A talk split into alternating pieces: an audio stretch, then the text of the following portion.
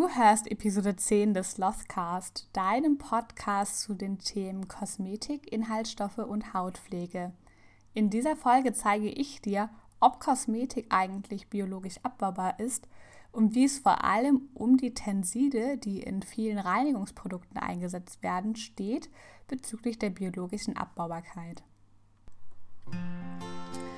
Hallo und herzlich willkommen beim Slothcast, dem Podcast für alle, die endlich Inhaltsstoffe verstehen möchten und alle, die zu Experten für ihre Haut werden möchten. Mein Name ist Maike, ich bin Expertin für Inhaltsstoffe und Hautpflege und in diesem Podcast zeige ich dir meine besten Tipps und Tricks zum Thema Hautpflege, Inhaltsstoffe und Kosmetik selber machen. Ich werde oft gefragt, ist meine Kosmetik oder ist der und der Rohstoff überhaupt hinterher biologisch abbaubar? Denn die Nachhaltigkeit und auch das Umweltbewusstsein der Bevölkerung nimmt immer, immer mehr zu, zum Glück. Und deswegen fragen sich immer mehr Leute, die entweder Kosmetik kaufen oder auch selber machen, ob eben diese hinterher auch gut abbaubar ist. Aber fangen wir mal ganz vorne an. Wenn wir ein Produkt benutzen, dann denkt man vielleicht nicht direkt an die Abbaubarkeit. Aber egal, was für Produkte wir benutzen, es wird in Spuren oder auch in großen Mengen in die Umwelt gelangen. Und zwar bei, sagen wir mal, bei einer Creme. Du cremst dich ein und dann irgendwann reinigst du deine Haut aber und dann kommt eben das Ganze, was sich dann im Abwasser be befindet, in die Kläranlage und manche Sachen können vielleicht nicht rausgefiltert werden und gelangen in die Umwelt. Genauso ist das auch vor allem bei Reinigungsprodukten, da viel, viel mehr als bei Cremes und Co. oder auch bei Peelings, denn die werden ja direkt nach dem Benutzen quasi in großen Mengen runtergespült durch den Abfluss und gelangen in Kläranlagen und ganz viele Produkte oder ganz viele Inhaltsstoffe sind gar nicht so gut für die Kläranlagen geeignet, sodass die die nicht vollständig rausfiltern oder abbauen können. Und dadurch gelangen die dann schlussendlich in die Umwelt. Und dann stellt man sich aber erstmal die Frage, was heißt eigentlich biologisch abbaubar? Ein Stoff, der gilt als biologisch abbaubar, wenn er sich durch Mikroorganismen, also zum Beispiel Bakterien, in natürliche Stoffwechselprodukte umbauen lässt. Das heißt, wir haben einen biologisch abbaubaren Stoff, wenn er sich eben abbauen lässt und Mikroorganismen wie Bakterien und Co. finden wir auch als Teil in Kläranlagen.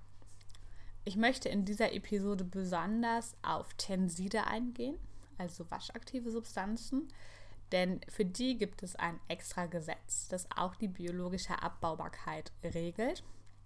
Und ich denke, es ist sehr sinnvoll, dass wir als Verbraucher eben dieses Gesetz kennen. Viele Leute denken, dass besonders kationische Tenside sehr, sehr schlecht für unsere Umwelt sind.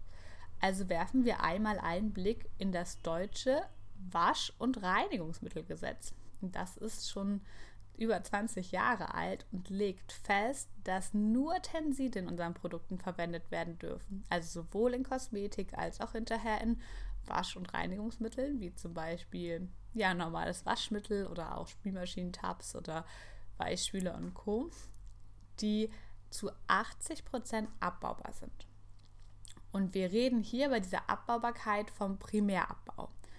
Der Primärabbau, das ist der erste Schritt des Abbaus, der die ursprüngliche chemische Struktur des Tensides und damit eben die oberflächenaktive Eigenschaft, die ja ein Tensid ausmacht, ja, wegmacht quasi.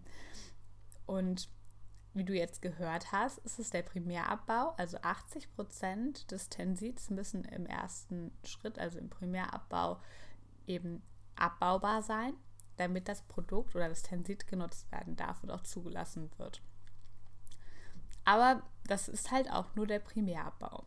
Denn dann kommen weitere Schritte beim Tensidabbau. Wir haben sehr, sehr viele Schritte und die sind auch unterschiedlich. Aber was wichtig ist, ist, dass wir einmal festhalten, dass das Problem oder vor allem das Problem für Gewässer mit Tensiden ist, dass Tenside eben oberflächenaktiv wirken können. Das heißt, wir halten fest, die Toxizität für Gewässer ist meistens an die oberflächenaktive Wirkung eines Tensils knüpft. Das heißt, direkt durch den ersten Schritt, wo eben dann die ursprüngliche chemische Struktur des Tensils kaputt gemacht wird und dadurch die oberflächenaktive Eigenschaft weggeht, haben wir oder haben die Tenside ihre toxische Wirkung gegenüber Gewässern eben verloren. Das heißt, wir haben nach dem ersten Primärabbau, also dem ersten Schritt des Abbaus von Tensiden, schon keine Probleme mehr für Gewässer. Und da denken viele Leute vielleicht daran, wenn du magst, kannst du auch mal googeln. Es wurde damals oder vor einigen Jahren noch nicht so extrem darauf geachtet. Und da gab es teilweise, ähm, dass einfach auch Flüsse oder in einem Bach eine Schaumkrone drauf war, weil da einfach Tenside drin sind. Und das kann heute nicht mehr passieren, denn es müssen halt eben 80 Prozent im ersten Schritt abbaubar sein. Das heißt, da gelangt sehr, sehr wenig nur noch in unsere Umwelt hinterher rein. Auch die Zwischenprodukte, die eben beim Abbau von Tensiden entstehen, dürfen nicht schwer abbaubar sein. Das heißt, es ist sehr, sehr wichtig, dass sich eben diese Zwischenprodukte nicht hinterher toxisch auswirken können. Und was heißt das genau? Vielleicht fragst du dich das jetzt auch und das ist eine super spannende Frage. Das heißt, dass Zwischenprodukte weder für deine Umwelt oder für unsere Umwelt noch für die Nahrungskette schädlich sein dürfen und sich da nicht anreichern dürfen. Und das sind erstmal die zwei Sachen, die dieses Wasch- und Reinigungsmittelgesetz festlegt. Also den Primärabbau und auch die nicht schwer abbaubaren Zwischenprodukte, wie zum Beispiel irgendwie, dass das toxisch sein könnte oder dass ähm, es da zu sonstigen Problemen kommen kann. Ja, aber warum sind jetzt gerade kationische Tenside in Verruf geraten? Ich habe mich das tatsächlich auch gefragt, denn wir brauchen ja heutzutage einfach Tenside. Das sind sehr, sehr gute Reinigungsprodukte. Darüber habe ich ja auch schon mit dir geredet. Und kationische Tenside haben ja eine positive Ladung und sind einfach sehr, sehr viel zum Beispiel in Spülungen vorhanden, während zum Beispiel anionische Tenside mit ihrer negativen Ladung sehr gut schäumen, sehr gut reinigen und vor allem in Shampoos und Co. eingesetzt werden. Und dann haben wir natürlich noch die anderen Tensidklassen, die nicht-ionischen und die amphotären Tenside. Aber darauf möchte ich jetzt nicht so detailliert eingehen. Ich möchte erstmal darauf eingehen, wenn wir uns ein kationisches Tensid anschauen, wir nehmen als Beispiel einfach mal das häufigst eingesetzte kationische Tensid, das Citrimoniumchlorid oder das Behentrimoniumchlorid und schauen uns jetzt hier mal detailliert an, was beim Abbau passiert. Also, du wäschst dir deine Haare mit oder du, du hast eine Spülung in deinen Haaren, die ein kationisches Tensid enthält.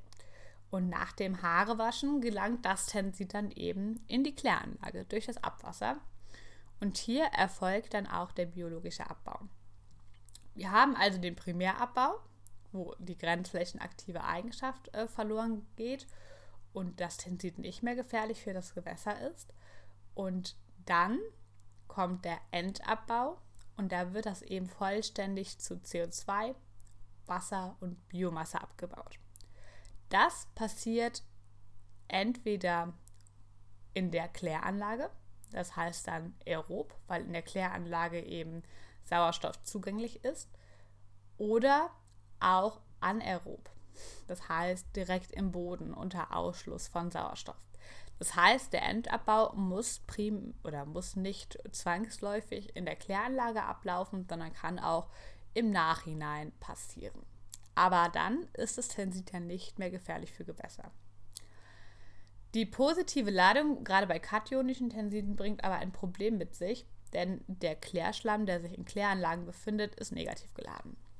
Und positiv und negativ sind ja jetzt nicht so gute Freunde und deswegen möchte sich, also die sind schon gute Freunde, die stoßen sich nämlich nicht an, sondern die möchten sich eben aneinander haften. Das heißt, die kationischen Tenside möchten am Klärschlang hängen bleiben. Und das passiert mit ungefähr 95 Prozent der kationischen Tenside, die in Kläranlagen gelangen. Das heißt, 95 Prozent haften am Klärschlamm und dadurch kann dann die biologische Abbaubarkeit unterschiedlich verlaufen. Das wird aber bisher noch nicht ausreichend erforscht. Es kann aber, also es gibt mehrere Studien zu verschiedenen kationischen Tensiden, wo dann teilweise bis zu über 80 Prozent eben mit zu CO2 auch hinterher abgebaut werden kann. Und es ist wichtig, dass du auch weißt, gerade auch bei kationischen Tensiden, wo es zu diesen Problemen kommt, lassen die sich sehr, sehr leicht in aeroben, also unter Sauerstoff, abbauen.